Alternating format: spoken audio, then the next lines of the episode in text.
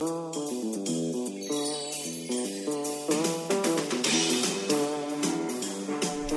tal amigos? ¿Cómo están? Como lo prometimos, aquí estamos de regreso en el sexto episodio del podcast de Indivisibles. Y es la parte número dos del tema de papás. Cuando los papás, cuando los suegros le pusimos, ¿no? Cuando los suegros se entrometen en la relación. Y yo sé que, yo sé que ninguno de ustedes ha tenido este problema, pero tal vez tengas un amigo que, que o amiga que ha tenido problemas. Un amigo de un amigo que Un primo de un amigo. Pero la verdad es que es, es, es bien fácil, Cintia, que los papás se, se, entrometan en la relación de los hijos, porque es, es casi, casi como, eh, ¿cómo se podría decir? Eh, como transparente, es que en inglés le dicen seamless, pero es como ni te das cuenta pues cuando ya está sucediendo, ¿no? Sí, algo que aclaramos la, la, semana pasada es que los papás no son los enemigos, sino es lo que tú permites entre tu pareja y tú, ¿no? O sea... Así es, y yo pienso que cuando estábamos platicando en otro podcast que nos invitaron ahí que, vas, que va a salir próximamente, pero hablamos de cómo cuando tú le defines los límites a tus papás, ellos mismos te empiezan a ver como un adulto, o sea, te empiezan a respetar a ti. Cuando tú, tú, tú, estableces límites y dices papá o mamá con mucho cariño, pero de aquí no pasas. Sí, otra cosa que es muy importante y creo que lo mencionamos la vez pasada es que la persona que pone límites a los suegros es el hijo es el hijo del... del, de los papás que se están metiendo. Ajá, o sea, no la nuera, no el yerno, porque eso trae varios conflictos, ¿no? Y trae no solo conflictos, sino puede darse una, una pelea que llegue a ofender y a lastimar la relación para siempre. Y sabes que, Dani, no tienes una idea todos los mensajes que me llegaron no sé si a ti, pero a través de Indivisibles, del Instagram de Indivisibles y también del mío, me llegaron varios comentarios acerca del tema de que hablamos la semana pasada, porque de verdad no es un tema muy, muy... ¿Tocado?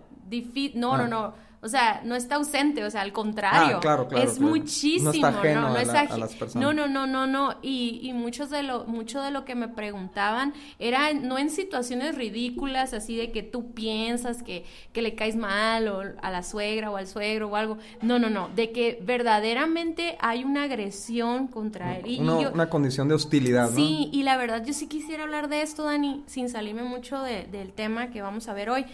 Porque ahí qué haces? O sea, por ejemplo, si tú eres la persona, eh, tú eres la nuera o el yerno y de repente tus suegros te están atacando verbalmente o con actitudes o están hablando mal de ti o incluso hasta agresiones físicas, o sea, ya no, ya está en un punto muy, muy, muy, muy drástico en el que decirle, pone límites ya, ya ni siquiera es suficiente, sino que hay más que... bien ocupan límites de geográficos, Ajá, ¿no? y de, yo lo que le decía a una persona es, primero tienes que sanar tu corazón, porque eh, la, la, herida en tu corazón hace que hagas más grande o que magnifiques cada detalle que hacen. O sea, detalles que antes te hubieran, no te hubieran importado o lo hubieras dicho como, Ay, bueno, no importa, ahora lo tomas muy, muy mal, ¿no? Porque hay una herida muy grande.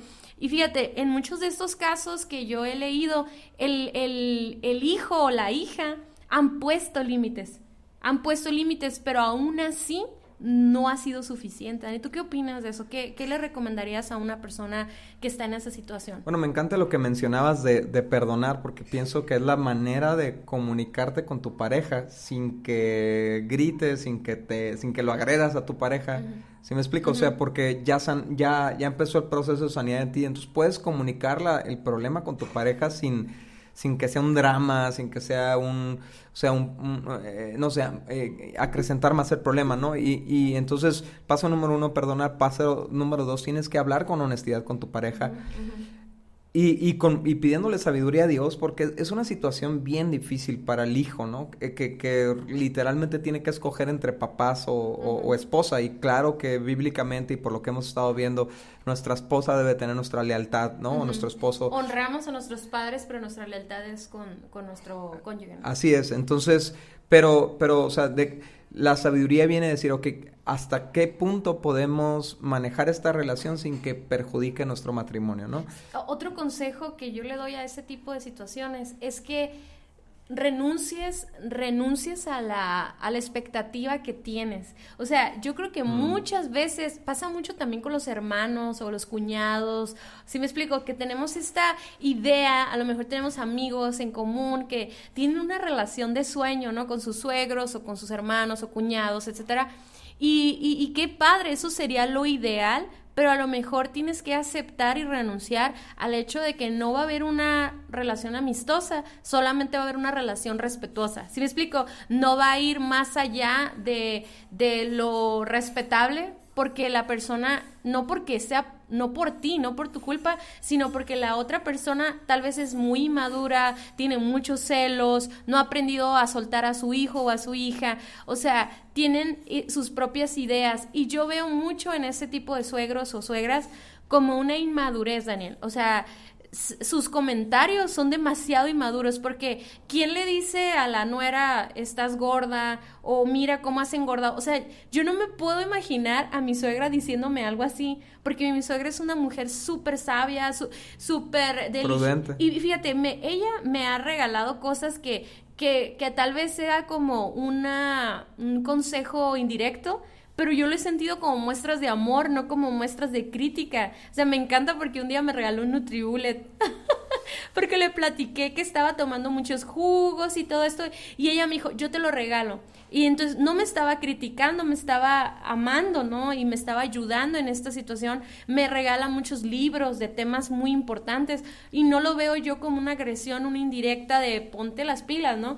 Lo veo al contrario, pero yo creo que una mujer, una suegra, un suegro que está agrediendo de esa manera es una persona muy inmadura que no sabe controlar sus emociones y que yo no puedo estar queriendo tener una relación con alguien así porque es imposible. Entonces, renunciar, ¿qué te parece ese consejo, Dani? Renunciar a esa expectativa que tienes de relación con tus suegros. O sea, no se va a poder dar, o al menos no por el momento, porque no depende de ti. Ajá, y ayuda mucho, Cintia, la, la postura que toma el hijo, ¿no? O sea, si el hijo está tolerando eso, se va a seguir dando si el hijo pone límites, pone un freno, habla francamente con sus papás y le dice, mira, lo que tú estás haciendo, estás atentando contra mi esposa y por lo tanto estás atentando contra mí y yo te pido que escojas nuestra relación a tu postura hostil, ¿no?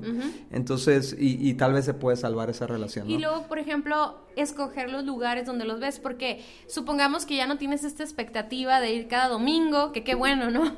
De no estar ahí con los papás cada semana, ¿no? Pero bueno, supongamos que en tu casa hay un hay una costumbre, un hábito de verse una vez a la semana, escojan lugares neutrales, ¿no? Y, donde, y donde tú puedas eh, irte en cualquier momento que te no en tu casa o no en su casa. Por ejemplo, no va a ser lo mismo invitarlos una, en una comida ¿verdad? Y luego ir por una nieve, pero ya tú puedes decir, ¿sabes qué? De aquí tengo un compromiso y nos vamos a ir. O sea, es menos probable que tú en un ambiente donde está toda la familia, por ejemplo, no dejes solo a tu, a tu pareja con el suegro o la suegra, de tal manera que no les des oportunidad de ofender, de lastimar. Oye, Cintia, hay una estrategia que usaba este boxeador Mohamed Ali, ¿no? Que era la estrategia de, en, de, picar como abeja y, volar como, como mariposa, ¿no?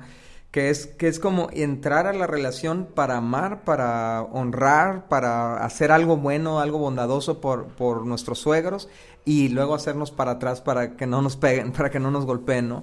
emocionalmente o, nos falten al respeto, ¿no? Entonces eh, lo volvemos a hacer, nos acercamos otra vez, damos un regalito, damos una muestra de honra, invitamos a comer, pero luego nos hacemos para atrás y de esta manera estamos evitando el, el, el que nos afecte, ¿no?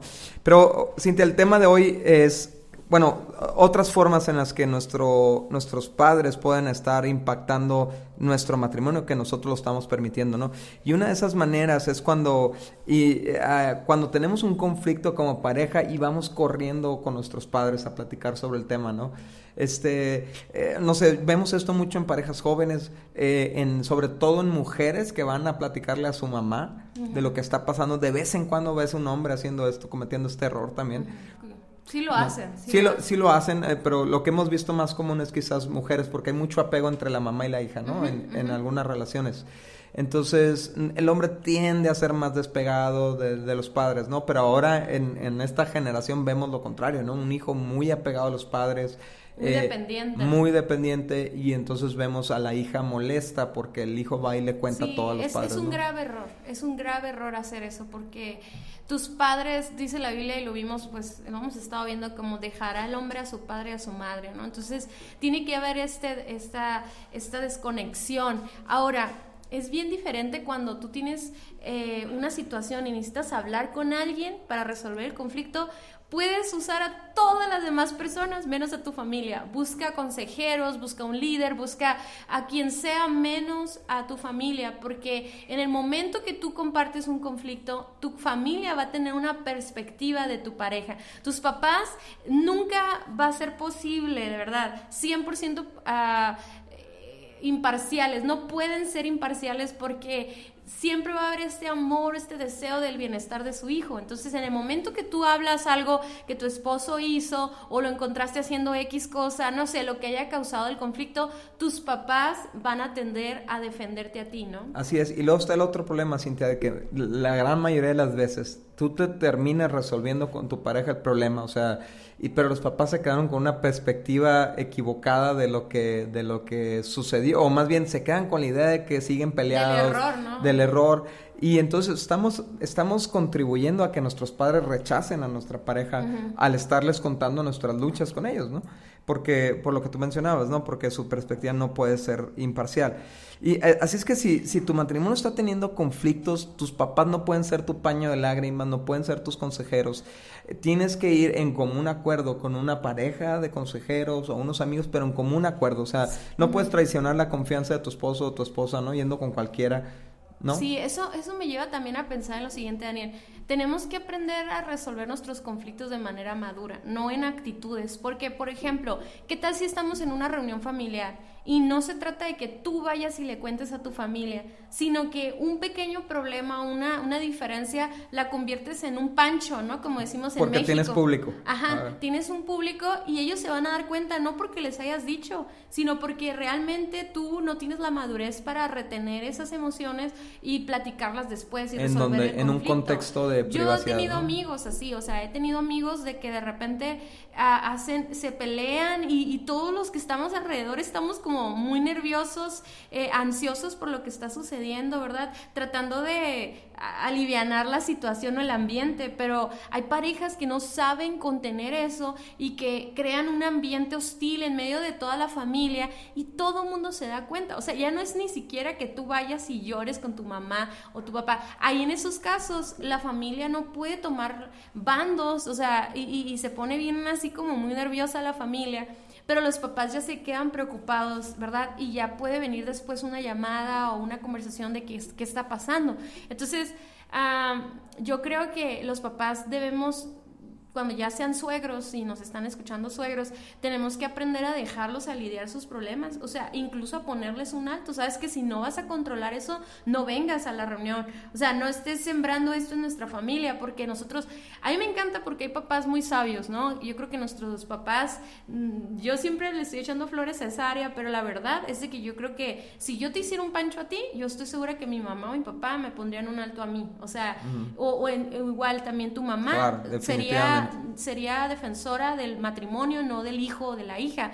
Pero es muy raro encontrar ese tipo de papás. Entonces, también nosotros ahí tiene que ver con nuestra madurez de resolver, como dicen que los los, ¿cómo dicen los trapitos sucios se lavan en casa? Así es, en tu casa, no en la casa de tus papás. otra forma en la que los, los padres pueden estar eh, eh, afectando la unidad del matrimonio es cuando les permitimos meter su cuchara en la crianza de los niños. ¿No? Este, y, y, bueno, otra vez son bien intencionados los padres, o sea, no es que, no es que tengan una mala intención, les sale natural como tratar de criar a la siguiente generación, pero necesitamos ponerles límites porque somos una nueva familia con nuevas reglas, estamos fusionando dos mundos, dos culturas familiares, dos, dos trasfondos disciplinarios y estamos tomando nuestras propias decisiones como pareja sobre cómo vamos a orientar a nuestros hijos, cómo los vamos a dirigir. Obviamente si somos una pareja que está buscando de Dios, pues nuestro fundamento principal para disciplinar a nuestros hijos van a ser, va a ser la palabra de Dios.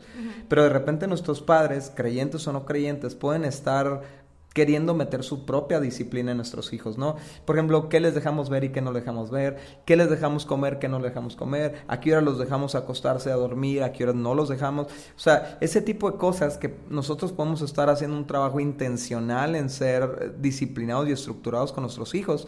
De repente pueden llegar nuestros padres a, querer decir, no, está siendo muy duro, estás esto. Y, esos comentarios están minando nuestra autoridad, ¿no? Sí, fíjate que aquí yo no sé qué opinas tú, pero yo creo que tiene mucho que ver con la exposición que tienen nuestros papás hacia nuestros hijos. Y el hecho de que nosotros eh, estemos cargando la mano de tal manera que nuestros papás ya no están siendo unos abuelitos, sino que están siendo otros padres para nuestros hijos. O sea, entonces a veces nos molesta que ellos estén interviniendo, pero por ejemplo, eh, en nuestro caso que vivimos fuera de la, de la ciudad donde viven nuestros papás, cuando nosotros vamos a la ciudad, si vamos a durar menos de una semana o duramos unos días. Yo me acuerdo cuando vivíamos en Tijuana, íbamos nada más por un fin de semana. O sea, mis, mis, hijas, yo creo que muchas veces tomaron refresco en soda en, en la casa de mi mamá. Entonces, no era como que estaban creando todo un algo que se iba a convertir en un hábito, sino era como, ah, en la casa de mi abuelita me regalan dulces o me, o sea, era algo como muy, muy esporádico, entonces... Sí, o sea, es, la, diferencia entre, entre los abuelos consentidores que de vez en cuando ocupan los, los niños, ¿no? A, a, un boicot a tu disciplina. Claro, o sea, realmente, realmente no veíamos un cambio ni un, ni algo que nos estuviera dividiendo a ti y a mí, o no sé si te daba coraje, ¿verdad? Pero este, era como, qué padre que nos cuiden a las niñas para ir al cine, ¿no? Entonces era como, disfruten a sus abuelitos, ¿no? Que les dieran un regalo, o sea, Cosas que, por ejemplo, nosotros en Navidad, eh, eso, eso no es, no, digo, no todo el mundo lo hace ni creo que esté bien o mal, o sea, no, no juicio, ¿no? Pero nosotros tratamos de que Navidad no sea acerca de regalos, ¿no? Entonces nosotros no fomentamos comprar regalos para Navidad. ¿Ok? a lo mejor somos el Grinch, ¿verdad? Pero, pero la razón por la que hacemos esto es para concentrarnos en el mensaje de la Navidad, pero también para no caer en los gastos y, y, y afectar nuestra economía nomás por el compromiso de comprar regalos, ¿no? Pero, por ejemplo, yo, yo cada que llegaba a Mexicali, pues mi familia le tenía un regalo a mis hijas o, o, mi suegra le tenía algún detallito a mis hijas y no tanto por Navidad, sino por ser fin de año, ¿no? Entonces, no es algo que esté rompiendo con nuestro hábito. Sin embargo, en los últimos años yo sí vi un énfasis en nuestra familia. Eh, la, mi familia Acevedo, vi un énfasis muy fuerte en los regalos, al grado que ya me preocupó. Y entonces ahí es donde nosotros como familia vamos a tener que platicar y ver qué límites tenemos que ponerle a nuestros papás, porque qué tal si nosotros hemos construido todo esto durante 10 años o 12 años y, y, cada, cada año se vuelve más y más importante en la casa de mis papás el los regalos y esto y, y todo el show que se le hace. Y, nosotros vimos mucho esto como líderes de jóvenes, cuando, cuando los papás estaban tratando de establecer disciplina en casa los hijos iban a huir a la casa de los abuelos, literalmente a vivir a la casa de los abuelos, porque en la casa de los abuelos podían hacer lo que se les pegaba la gana. Entonces es bien importante que nuestros padres estén sincronizados con nuestra disciplina. Y claro que se, o sea, en una visita a los abuelitos se le pueden tolerar algunas cositas, o sea, un dulce, algunos detallitos que a lo mejor, o dormirse tarde el sábado de la noche, algo así especial, pero eh, les decía, no es lo mismo una, una excepción de así de cariño de los abuelos a un boicot a tu disciplina. Entonces, o sea, unos abuelos sabios se van a sumar a la disciplina y la van a continuar si el niño está ahí tres, cuatro días, ¿no? En Pero tiene que... haber esa conversación. Por ejemplo, en mi casa mis hijas se han quedado cuando se quedaban más chicas y yo me acuerdo que yo le decía mamá, no importa si les das un dulce, no importa si es, o sea, eso está bien, pero hay, hay otras cosas que sí son importantes. Por ejemplo, todo lo que tenga que ver con la moral o con lo que se va a sembrar en palabras, en, en, en, lo que ven en la tele. La televisión, el internet todo eso. Por ejemplo, mis hijas no tienen acceso a internet, a Facebook, redes sociales, y eso solamente con nosotros en nuestro celular eh, pueden poner Netflix o pueden poner YouTube para ponerlo, transmitirlo, ¿no? Entonces, por ejemplo, esas cosas sí de plano son como, no son negociables, pues, o sea, yo no me quería enterar de que de repente vieran a mis hijas en la casa de los abuelos, vieran una película o un programa, una novela, algo que jamás verían ellas, y me encanta porque mi mamá ha sido muy respetuosa con eso, ¿no? incluso si la niña les pide algo, ella les dice, tu mamá no te deja hacer eso. Entonces se unen y entonces no crea división. Pero nada más en cuestión de este tema. Si tus papás están interviniendo demasiado en la crianza de tus hijos, pregúntate, pregúntate por qué lo están haciendo. Te la vives en casa de tus papás, dependes económicamente de tus papás. Eh, ellos están, ajá, funcionalmente, ellos te los cuidan después de la escuela. O sea, tienes que entender que si tus papás ya están pasando demasiado tiempo con tus hijos o se unen a la crianza que ustedes están, están formando o tú limitas el tiempo, ¿verdad? Que pasan en casa. Sí, cambias la dinámica familiar. Que de verdad lo más sabio y lo más recomendable es que pongamos límites y que la única manera en la que nuestros hijos vean a sus abuelos sea en ese contexto, en el tiempo con los abuelitos, que disfruten de ellos, que, que los honren, ¿verdad? Y que nosotros también les permitamos a nuestros papás disfrutar de nuestros hijos. Pero si es que pasan más de un día con ellos, de verdad que sea solo por, por una cantidad de tiempo específica, no por mucho tiempo, porque quieras o no, si tú le das ese lugar a tus papás, ellos van a tener que tomar autoridad sobre ellos. Y lo peor que le puedes hacer a tus hijos es estarle dando muchas autoridades donde correr, ¿no? Y que, y que puedan salirse de la disciplina en cierto momento. Ok, hay dos formas más que hemos descubierto que los padres pueden estar influyendo a los hijos si los hijos se lo permitimos. Y es, por ejemplo, en las decisiones críticas familiares. Por ejemplo, eh, en dónde van a vivir. Eh, muchos padres eh, presionan a sus hijos para que vivan cerca de ellos en la misma colonia o hasta en la misma cuadra o hasta en la misma casa, ¿no? Obviamente, ¿no? Pero eh, esas decisiones son de la pareja y tiene que ver con sus dinámicas, tiene que ver con dónde están las escuelas, dónde están los trabajos, o sea, y muchas veces los padres presionan para tomar ese tipo de decisiones o, por ejemplo, en qué escuela van a ir los niños, si, si, se van a, en un trabajo, o si se van a mudar a otra ciudad, de repente les, les chantajean de alguna forma para, para que los hijos no se vayan, ¿no? Eh, entonces, mira, eh, está bien que como matrimonio le pidamos consejo a nuestros padres juntos en común acuerdo sobre un tema en el que son especialistas, o sea, que nosotros vemos un testimonio en esa área. Por ejemplo, puede ser que tu papá sea muy bueno con bienes raíces. Exacto. Entonces, entonces qué, qué, bueno poder tener a esa persona cercana a nosotros que nos puede dar un buen consejo sobre bienes raíces, pero al final la decisión la tomamos nosotros como pareja, pues, y eso, eso tiene que estar bien yo establecido. Sí, he escuchado mujeres muy lastimadas, Dani, porque el esposo va y le cuenta a sus papás una situación pidiendo este consejo, pero no en común acuerdo, y él decide hacer lo que los papás dicen y no lo que ella le decía. Así es, en otras palabras, hay un peso mayor en la opinión de los padres que en el de la esposa, ¿no? Y eso puede ser muy, muy peligroso, ¿no? Eh, la otra forma en la que hemos visto que, que, los padres pueden causar una división en el matrimonio es cuando necesitan ayuda. O sea, y, y, y Cintia, nosotros estamos llamados por Dios a honrar a nuestros padres hasta su último día. Y a los ancianos, en ajá, Y a los ancianos, ¿no? Pero sí hay este énfasis en la Biblia de que, de que si tú no cuidas a tus padres en su vejez, o sea, básicamente eres un falto de gracia, ¿no? O sea, por todo lo que ellos hicieron por ti. Pero aún ese cuidado que nosotros tenemos que tener como hijos, hijos hacia nuestros padres, tiene que, tiene que ser en función de nuestro matrimonio. O sea, no puede no puede dañar nuestro matrimonio, no puede perjudicar nuestro matrimonio. Ni económicamente, mm, ni eh, el espacio, la... Exactamente. Entonces, ¿qué hay que hacer antes de que ocurra? Antes de que nuestros papás necesiten ayuda, tenemos que platicar.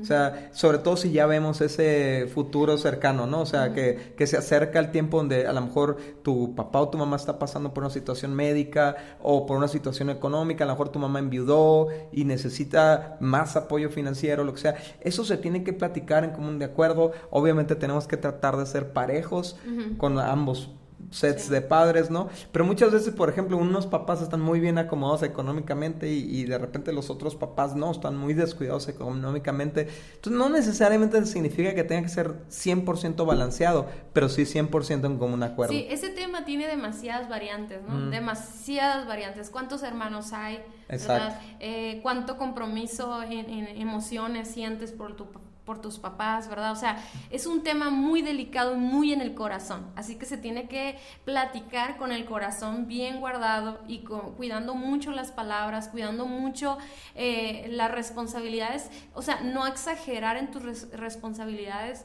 y si es un tema que no se pueden poner de acuerdo, incluso buscar ayuda para platicarlo con un mediador. Ajá, lo que pasa muchas veces, Cintia, por ejemplo, es que se trae a la mamá o a los papás a vivir a la casa, ¿no? Y obviamente se les asigna un cuarto ahí de la casa y todo eso. Y ahí, viviendo en la casa, los papás empiezan a cambiar la dinámica, se empiezan a meter en las conversaciones, en la crianza de los hijos. Yo, yo lo, que, lo que les puedo recomendar en ese caso es que si, si hay necesidad de traer a los papás este, para cuidarlos, hay que crearle su propio espacio a los padres. De alguna forma, si es un cuartito afuera, o sea, bien, bien, bien suplido el cuarto y todo, o sea, y todo, pero que tenga su propio espacio la familia y los padres. Y obviamente, sí, te, compartir tiempos de convivencia juntos y todo eso, pero si no hay independencia, aún estando en la misma propiedad, va a haber problemas. Tiene mucho que ver, eh, por eso les decía hace rato, tiene tantas variantes, Dani.